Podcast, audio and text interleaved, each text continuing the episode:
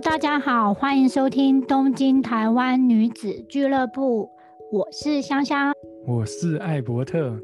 今天又来到了香香的夫妻聊天室。今天我们要进入九州的第三站，第三站我们要来到的是熊本县。熊本县呢，它其实还有一个别称叫做火之国。可为什么叫做火之国呢？因为它这边有一个非常有名的火山，叫做阿苏山。而今天呢，我们想要介绍的是熊本市区的一些景点。香香，我们如果要去熊本的话，那个交通上面我们应该怎么怎么搭乘会比较好？呃，其实最方便的话就是从福冈市区，它有新干线直接到熊本，而且还蛮快的哦，大约四十分钟就可以到熊本市区了。哦，所以坐新干线其实是从博多车站坐新干线，其实到熊本是最方便的一个方式。对。那我们在呃上一集的时候有介绍这个 JR 九州 Pass，不管你是全九州或者是北九州，你都可以呃免费，就是持这个 Pass，你就可以免费无限次数的，就是搭乘这个新干线。那非常非常的方便，那就像香香讲的，从博多到熊本只要四十分钟。当然，你住在熊本也是，我们也是很推荐，因为这样比较不不那么累。毕竟你在熊本市区里面玩，呃，可能也会花掉你一整天的时间。很推荐，就是如果你你能住一天，那你就是住一天。那但是如果你真的不能住，没有办法安排住宿在熊本的话，那就是从博多这边搭乘新干线，其实是最方便的一个旅游方式。讲到熊本，通常大家都会想到一个很可爱的吉祥物，叫熊本熊。我们到熊本可以看到这个熊本熊吗？可以，而且啊，其实因为现在熊本熊被熊本县列入为它是公务员，所以其实它有一个熊本部长的办公室开放给大家去参观哦。哎，香香可以跟我们聊一下这个熊本熊。你刚刚讲它是一个公务员，就是熊本熊到底是怎么来的？然后它为什么会成为一个公务员？呃，其实因为熊本熊它是熊本县政府，它希望能促进观光，呃，做成了一个吉祥物。然后它其实刚开始呃出现的时候，有一些好几个很特别的故事哦。熊本熊。他是被熊本知县命命为这个呃他们的营业部长。那这个知县他实际上有出一本书，专门在讲熊本熊的故事。那他就有提到说，熊本熊当初就是熊本市这边他们希望成立了一个呃就是吉祥物。但是当时呢，其实这个扮演这一只熊本熊的吉祥物里面的这一位这一位扮演的人呢，他是他就是当地的一个公务员，就是政府里面的一个公务员。所以一开始熊本熊在这个公务员的呃扮演之下呢，其实效果非常非常的不好，甚至说他们在某一些场所的时候。因为扮演的不是那么好，然后有一些小朋友也被吓哭。那当时的熊本熊也没有长得这么可爱。这个支线后来决定说，不能这样，不能让一个非专业的公务员去扮演一个他们认为是很可爱的一个角色。所以这个支线后来就决定，他们要聘请就是日本的专业的呃搞笑艺人的公司。那由他们里面的就是培养出来的这些这些异能人人士来扮演这个熊本熊，所以当时呢，熊本熊在还没有红的时候，他们有做了一个活动，然后是在大阪。香香可以跟我们讲一下这个活动是什么吗？对，因为当时的熊本熊没有很红，所以他想要在比较热闹的地区宣传自己，曝光自己的知名度。所以他其实刚开始就在大阪的街头四处的游荡，尤其是像是去了很有名的新斋桥的商店街，然后跟那些摊贩啊互动，所以大家就会觉得，哎，怎么有这么可爱的一个吉祥物？大家才慢慢知道，哦，原来他是从熊本来的。对这个活动其实非常的有趣，就是说，呃，当时的因为在日本，呃，Twitter 的使用其实跟台湾是呃天差地远的。日本人是非常非常喜欢用 Twitter，然后所以当时呢，熊本熊他们有帮他创了一个 Twitter 账号。那在这个账号里面呢，他就发了一条 Twitter 说，就是请大家来帮忙寻找一下熊本熊，因为熊本熊去大阪出差的时候消就是消失了。那如果大家有看到熊本熊，请帮忙在 Twitter 就是就是发一个文，然后拍一张照 tag 熊本熊，然后让大家知道熊本熊在哪里。然后在这个 Twitter 发出去之后，呃，在大阪就像刚刚香香讲的，熊本熊就在大阪流浪了。我记得应该是一一一两个月，很多人都看都有在，比如说商店街啊这种热闹的地方看到熊本熊，然后就会拍照，然后 tag 熊本熊，所以熊本熊就瞬间就爆红了起来。那这个支线其实当时也有讲，为什么他们会选择大阪？明明是一个熊本的呃吉祥物，那为什么要选择大阪发迹呢？那主要原因是因为这个支线认为熊本熊的个性设定。非常符合大阪人的呃，就是他们的幽默感，所以他们当时就决定说，那就先把熊本熊丢到大阪去，然后看看大阪人的反应。那同时呢，也因为这样子，造成了就是整个关西关西地区的人，他们都知道说，哇，熊原来熊本有一个这么可爱的吉祥物，那渐渐的在网络上就炒热了起来。那我觉得这个是一个非常非常厉害的一个行销手法。来到熊本，那如果不管你是大朋友小朋友，你可能都会想要去看一下熊本熊。像他刚刚有讲，熊本熊在熊本市区里面有一个部长办公室。那香香可以跟我们介绍一下这个部长办公室它位在哪里？然后如果说我们要搭车前往的话，我们要怎么搭？然后有没有什么票券可以买？这样。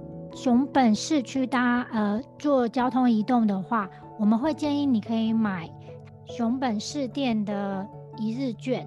什么叫熊本市电呢？它其实就是路面的电车哦。所以我们那天到熊本熊的办公室的时候，其实我们是从熊本车站，然后买了一日券，然后搭车到哪一站呢？是在水道町站。在这边下车的话，大约走路五六分钟就可以到熊本熊的办公室。它是位于在一间百货公司的一楼，这间百货公司叫做鹤屋百货公司，然后它是在东莞的一楼哦。那肖安可以跟我们讲一下，就是如果我今天要去这个熊本熊的营业部长办公室。就是我可以在里面看到熊本熊吗？当然喽，因为我们其实到办公室最主要就是要看熊本熊，所以大家千万要注意熊本部长他出现的时间。呃，之前我们去的时候，他是有一天会有安排两场见面会，通常是早上一场跟下午一场。然后因为最近疫情的关系，好像这个月是休息的，可是通常在十一点或是十一点半会有第一场。下午大约三点的话，会有第二场的见面会。如果大家要去这个熊本部长的办公室看熊本熊的话，那切记你一定要上他的官网，因为他的官网上面呢会有这个熊本熊的呃行事历。熊本熊它不一定会出现在这个部长办公室里面，主要原因是如果今天这个熊本部长呢，他去。呃，熊本的某个地方去推行观光的话，那他就不会出现在部长办公室。那这个这个其实我觉得也是日本人相当厉害的一个地方。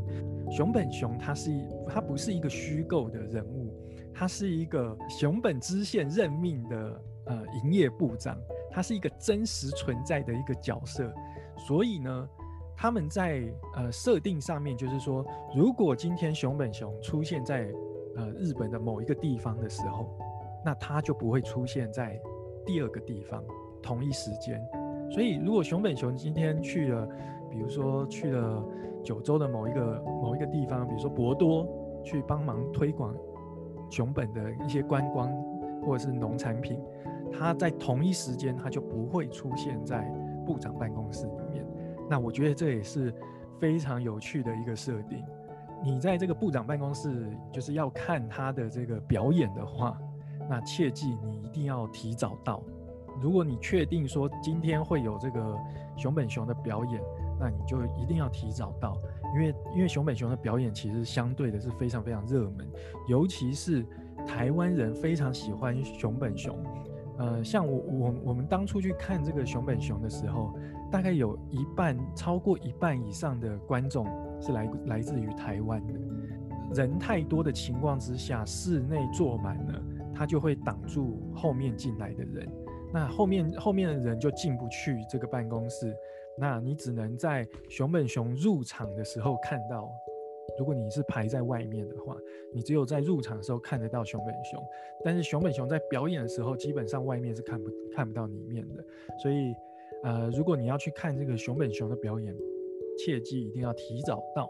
那香香可以跟我们讲一下熊本熊的表演，呃，有什么特色呢？我觉得熊本熊的表演里面最大的特色就是。熊本熊他说的话呢，只有现场的黄衣服的工作人员听得懂哦，所以其实都会透过黄衣服的工作人员跟我们沟通。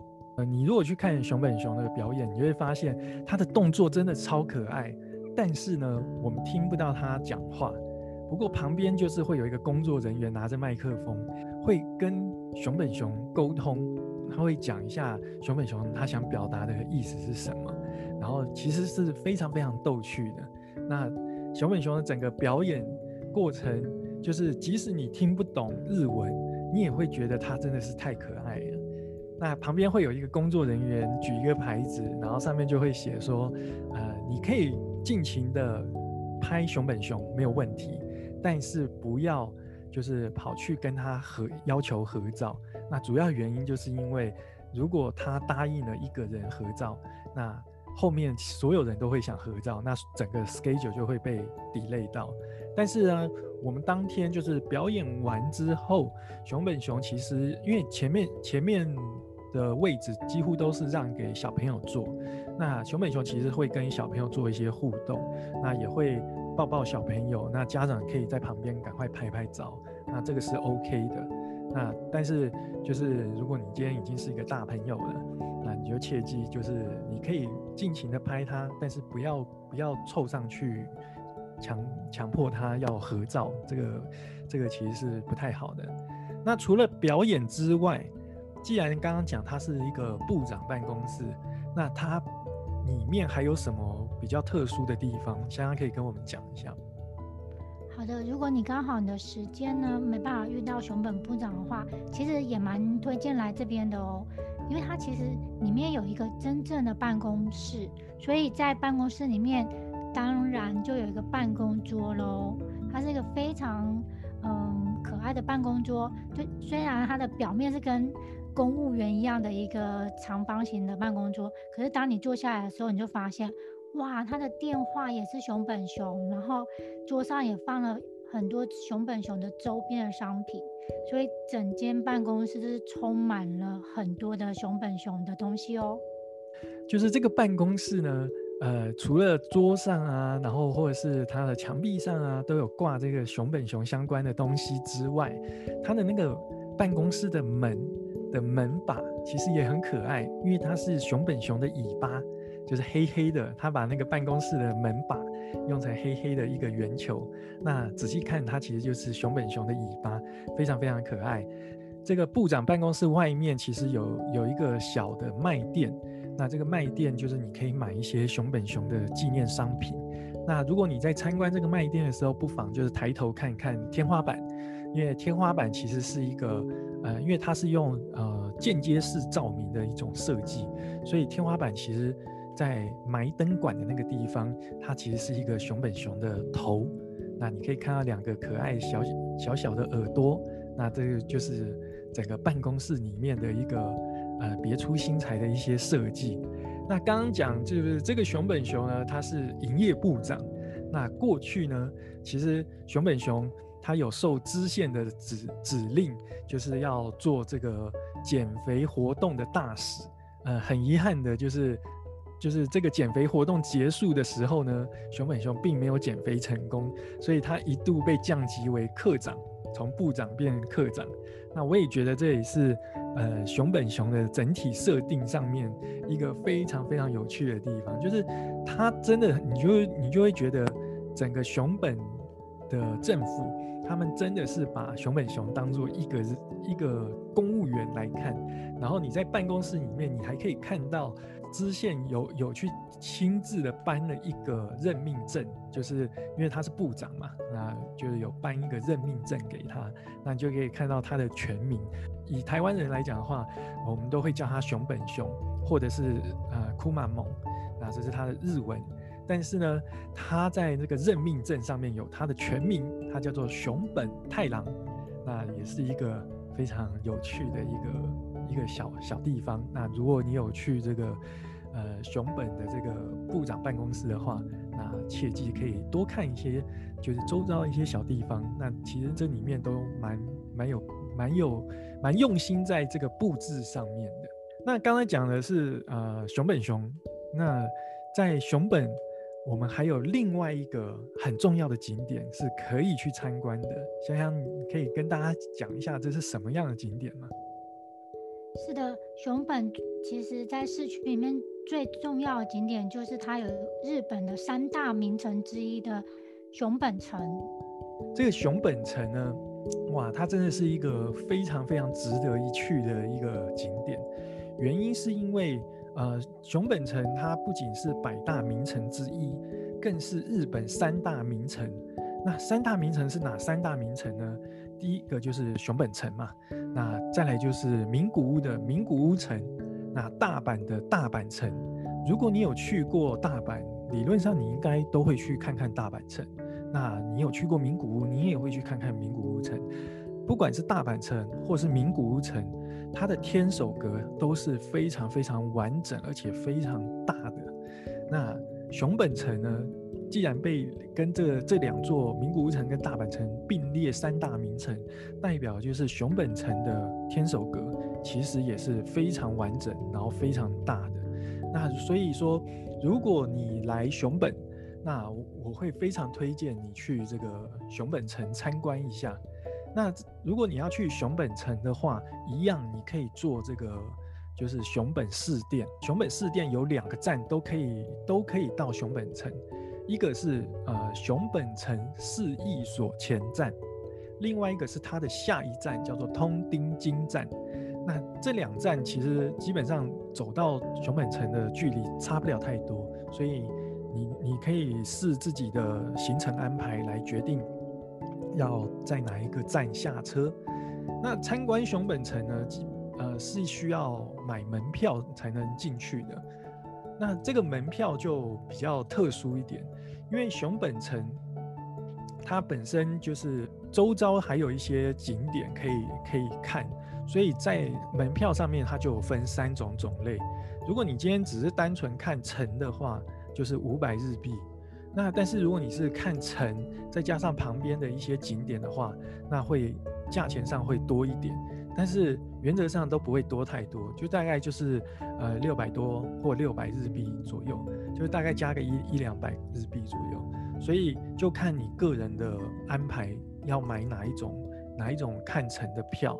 那现如果你是有买这个就是四店一日券的话。你在买票的时候，你可以出示这个四店一日券，那你就可以再用便宜一点的价格去买到这个熊本城的门票。另外就是说，呃，熊本城它本身是百大名城，所以如果你有在呃收集百大名城章的人，那记得要带本子，那在里面就可以去盖这个熊本城的的章。熊本城它其实呃。就是它的它的最大的特色呢，其实就是两个，一个就是它有非常壮阔的天守阁。那这个天守阁呢，其实在一八七七年日本的西南战争的时候，呃，就是因为战争的关系，所以它已经烧毁了。那我们目前看到这个天守阁是重建的，那它的天守阁是非常非常的呃壮阔，非常非常的大。那这这是熊本城的一个一个特色之一。那另外一个特色呢，就是它有呃日本最厉害的石垣，就是所谓石垣，就是城城的本体在城的本体的下方用石头堆积起来的一个一个一个石墙。那主要的功能是让这个呃进攻攻进攻这个城的人呢比较难进攻。熊本城的石垣呢又称为这个。武士反，那为什么叫武士反呢？因为它这个石垣除了非常高耸之外，它的角度也是非常的呃垂直，几乎垂直。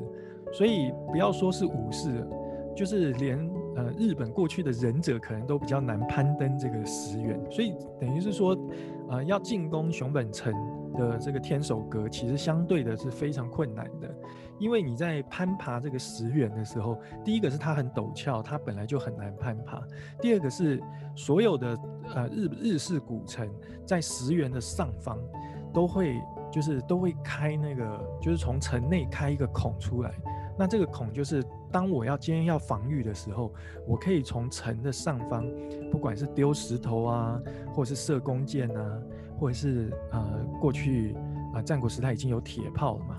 就是开枪啊，射铁炮啊，都可以做一个防御。所以你你想想看，你今天要攻打这个城，它的城它的石原本来就已经超难爬，肯定可能爬还爬不到最上面，上面又在丢石头、在射弓箭呢，你根本就很难进攻这个城。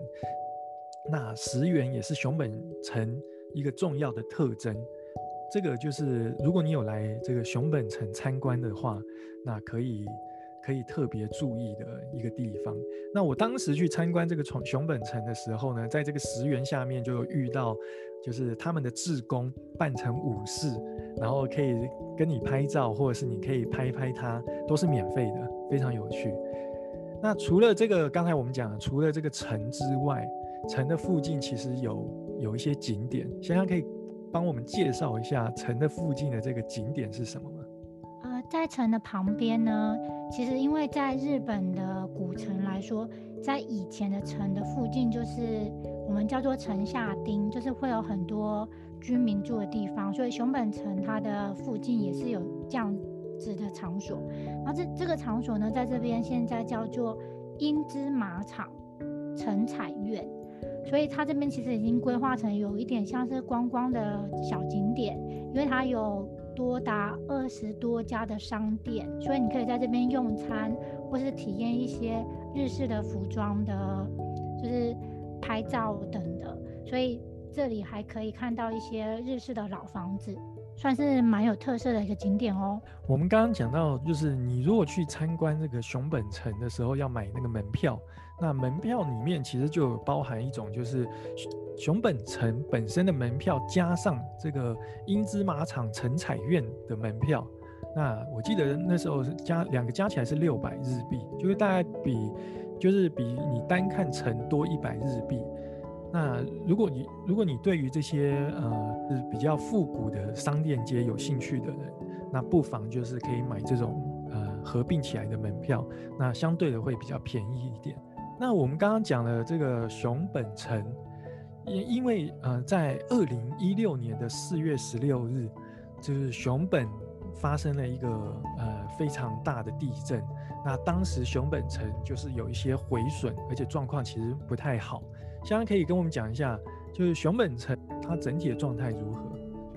呃，其实，在刚好今年的四月二十六日，呃，熊本城它部分的对外公开了。其实它主要是天守阁的部分已经算是完全的修复。当时的这个熊本大地震呢，就是让熊本城包含的天守阁，我们刚刚讲的下面的这些石垣跟呃，就是外侧的这些城墙都有毁损的状态。那据当时的报道，就是整个修复完成大概需要二十年左右。那当时其实。在日本的各大媒体上面都有在为这个熊本城做做这个募款的动作。对于这个日本人来讲，其实他们也是很大力支持他复原的。所以当时其实真的是有收到不少的募款。那很开心的听到，就是在二零二一年的四月，天守阁的部分已经修复完毕。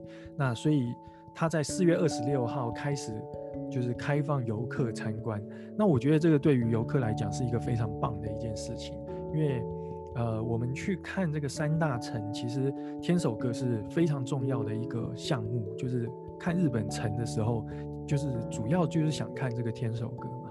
那天守阁率先修复好。那开放出来给游客，那希望对熊本这个整体的观光其实是应该是有有非常大的帮助。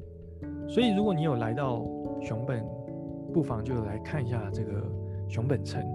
那香香可以跟我们讲一下，就是因为听说最近日本有这个紧急事态宣言，那是不是也会影响到熊本城开放的这件事情呢？对，目前因为就是疫情的关系，所以原定四月二十六号的这一个公开天守阁部分呢，其实目前在现在是先往后延期的。哦，那真的有点可惜。不过我觉得，就是紧急事态是毕竟是疫疫情的关系，所以嗯，大家还是会。尽量去遵守。那我们就期待这个疫情结束之后，那熊本城又可以再度的对外开放，那台湾旅客也可以再度的去熊本观光，然后去参观一下熊本城，去看一看库马蒙的办公室。那我觉得这个是一个呃蛮不错的一个一个景点一个行程。今天我很高兴，就是谢谢艾伯特也来一起分享我们的熊本的旅行。谢谢，那谢谢大家，我们下个礼拜见喽，拜拜，大家拜拜。